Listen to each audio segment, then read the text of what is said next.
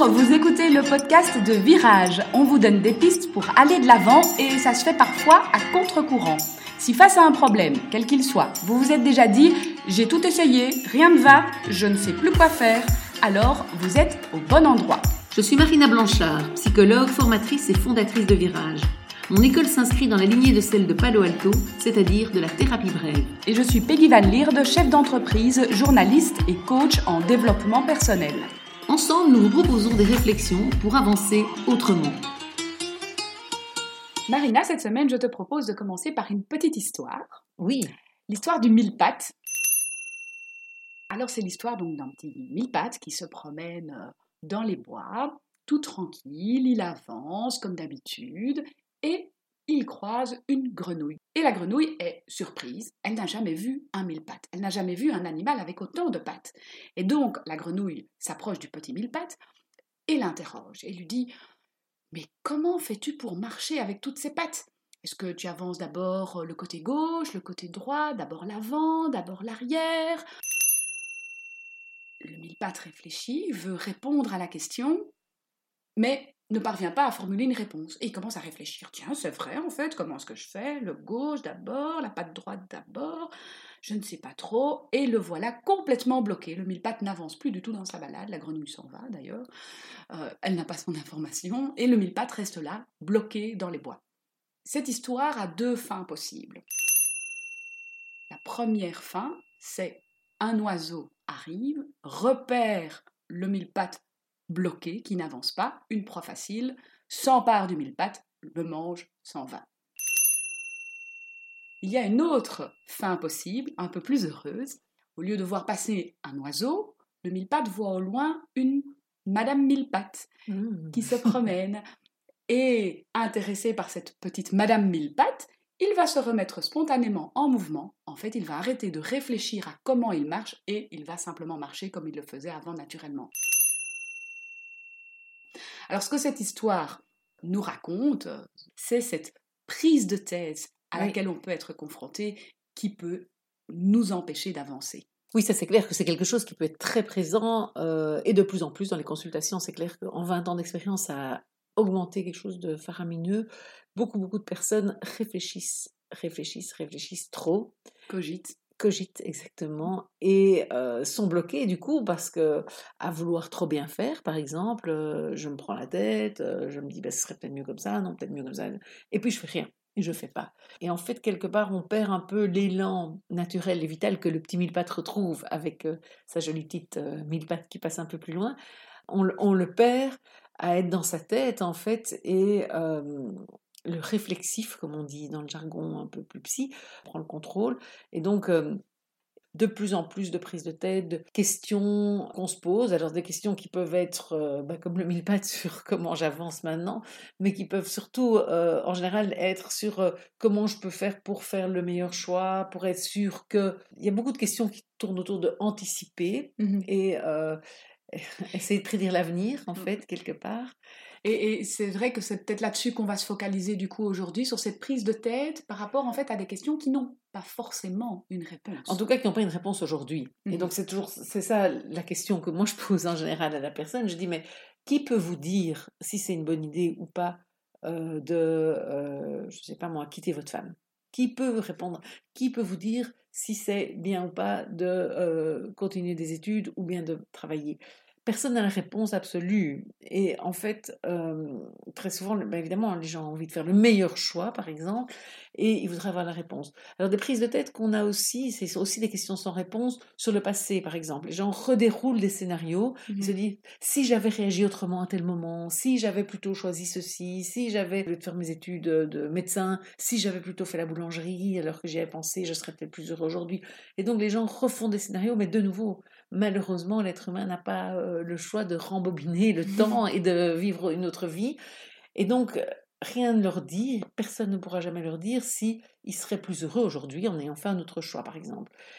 Et en fait, c'est comme si ces personnes-là pensaient qu'ils pouvaient trouver la réponse dans leur tête, et donc ils vont prendre beaucoup de temps et se torturer. là, je reprends le terme que eux-mêmes utilisent, se torturer vraiment avec ces questions sans réponse, puisque la question vient, ils essayent d'y répondre, mais comme tu l'as dit, il n'y a pas de réponse. Oui.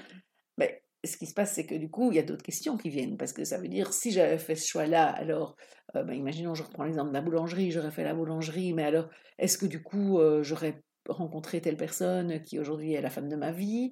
Ben, sans doute que non, mais alors j'aurais rencontré peut-être quelqu'un d'un autre milieu, mais alors est-ce que ça m'aurait convenu, pas convenu? Enfin, voilà. Et donc, ça fait une espèce d'escalade de questions. Enfin, euh, on ouvre des questions de plus en plus, de plus en plus. Et, euh, on n'est ben, jamais au repos. Ben, voilà, on n'est jamais au repos et on n'a jamais la réponse. Et donc, il y a une espèce d'insatisfaction, euh, forcément. C'est un peu le hamster qui tourne dans sa roue, quoi. Hein, et on dit, voilà, on tourne, le hamster, il tourne et il continue. Et plus il tourne, et plus ça tourne. Et en fait, plus on pose des questions, et plus on essaye d'y répondre, surtout et plus il y a de nouvelles questions. Et donc, s'il n'y a pas de réponse, alors pour l'avenir, l'avantage c'est qu'il y aura un jour une réponse. C'est une différence avec évidemment des questions de déroulement du passé, mais euh, elle n'est pas là aujourd'hui. Et donc, euh, moi je, dis souvent à la personne de se dire, bah, est-ce que cette question, quelque part dans l'univers, je peux trouver la réponse? Si c'est oui, parfois c'est oui, hein, euh, si je vendais ma maison, combien j'en tirerais? Ok, ça, c'est une question, bah, je pourrais, en demandant à une agence de venir, euh, en regardant sur Internet, enfin voilà, il y a des moyens qui existent. Et donc, je dis, bah, si c'est oui, alors vous pouvez, donc je leur demande de noter, alors dans un petit carnet, par exemple, les questions, et de noter à côté où je pourrais trouver la réponse.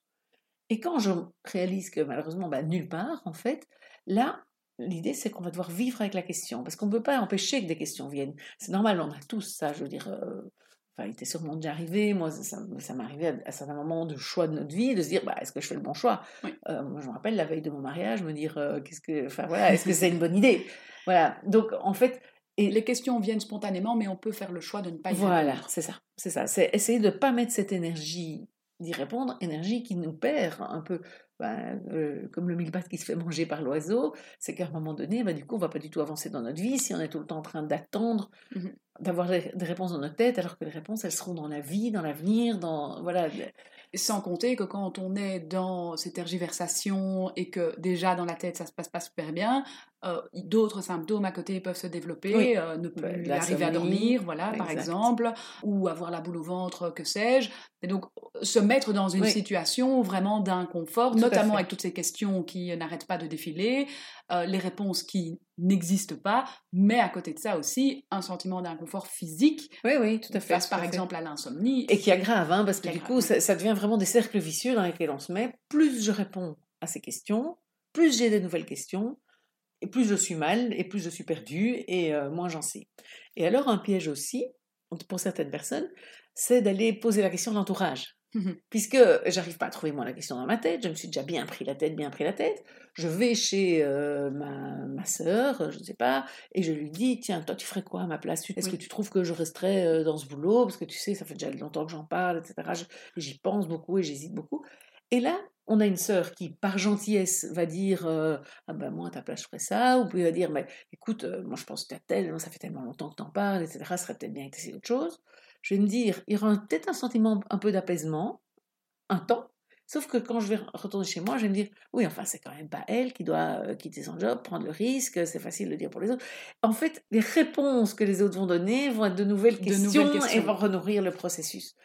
Et donc, je pense que c'est vraiment important. Alors, c'est pas pour ça que je suis pas en train de dire qu'il faut jamais demander l'avis de quelqu'un d'autre. Je pense que si vous demandez un avis et que après il vous aide, c'est très bien. Mais si vous repérez que vous êtes dans le schéma où vous demandez l'avis, puis vous remettez encore de nouveau plus en question et ça vous fait encore plus penser après, et que vous souffrez de penser trop, parce que si vous aimez bien de penser comme ça aussi, euh, voilà, il y, y, a des personnes qui vivent très bien avec. Oui, c'est ça. Ici, nous, on parle un peu des personnes pour qui ça génère une souffrance, comme tu mmh disais, des symptômes d'insomnie, des choses comme ça. Et donc, au final, qu'est-ce qu'on peut leur proposer? Quelles sont euh, les, solutions pour essayer de, voilà, de sortir de, ce moulin euh, qui travaille sans cesse? Une piste de solution, c'est vraiment de pouvoir créer une catégorie, quelque part, entre les questions qui ont une réponse et les questions qui n'en ont pas. Tout à fait. Et accepter que certaines questions n'ont pas de réponse et que je dois arrêter de me les poser. C'est ça. Je peux me les poser, mais je dois arrêter surtout d'essayer d'y répondre. Surtout, surtout d'essayer d'y répondre, parce que si je continue à essayer d'y répondre, euh, je, vais de nouveau nourrir. Voilà, voilà, c'est ça.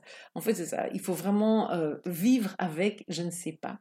Et donc nous, Marina, nous avons fait le choix de faire euh, ce podcast et le choix aussi euh, pour certains épisodes d'avoir des invités. Tout à fait. Ce sera donc le cas la semaine prochaine.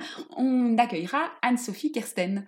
Anne-Sophie, donc oui, tout à fait, qui est, euh, qui est journaliste et qui est encore aujourd'hui rédactrice en chef d'un magazine féminin en Belgique et qui en parallèle travaille euh, et a développé vraiment son métier de coach, de coach de vie, et qui va nous parler de toutes ces personnes qui ont envie de redonner du sens à leur job, mais qui ne savent pas trop comment oser faire le pas, comment changer, parce que voilà, ça veut, ça veut dire lâcher un job parfois plus rémunérateur pour aller vers quelque chose qui, qui a plus de sens. Qui a plus de sens, voilà. Pour qui a plus de sens. Et aujourd'hui, c'est une réflexion évidemment qui est très dans l'air du temps euh, avec le Covid. Euh, ça a permis à beaucoup de gens de se poser, de réfléchir, de voir les choses autrement. Voilà, voilà. Beau programme pour la semaine prochaine. Tout à fait.